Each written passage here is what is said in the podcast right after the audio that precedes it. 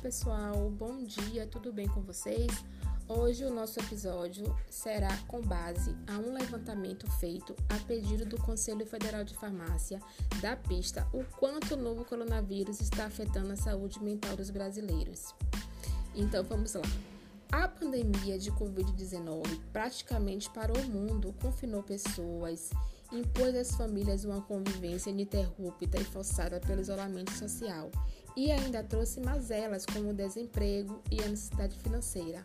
Sobretudo, sobreviver a tudo isso não tem sido fácil e uma das pistas que comprovam isso está no aumento das vendas de medicamentos psiquiátricos.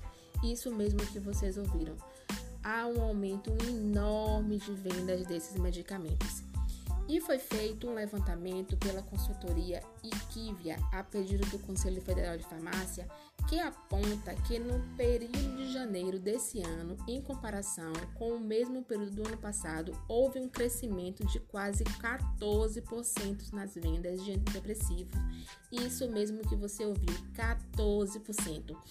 E estabilizadores de humor, usados no caso de transtornos afetivos como depressão, distimia, neurose depressiva e transtorno afetivo bipolar.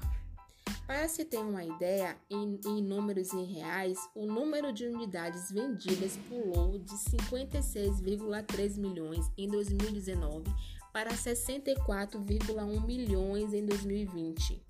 No caso dos anticonvulsivantes que atuam contra a epilepsia, o aumento foi quase de 13%. As unidades vendidas pularam de 46,2 milhões em 2019 para 52,1 milhões em 2020. Isso mesmo que vocês ouviram é muito triste, é um absurdo a gente ver esses dados é, ter sido aumentado com essa potência né? Hoje ficaremos por aqui e no próximo episódio traremos mais novidades para vocês a respeito do uso de psicotrópicos.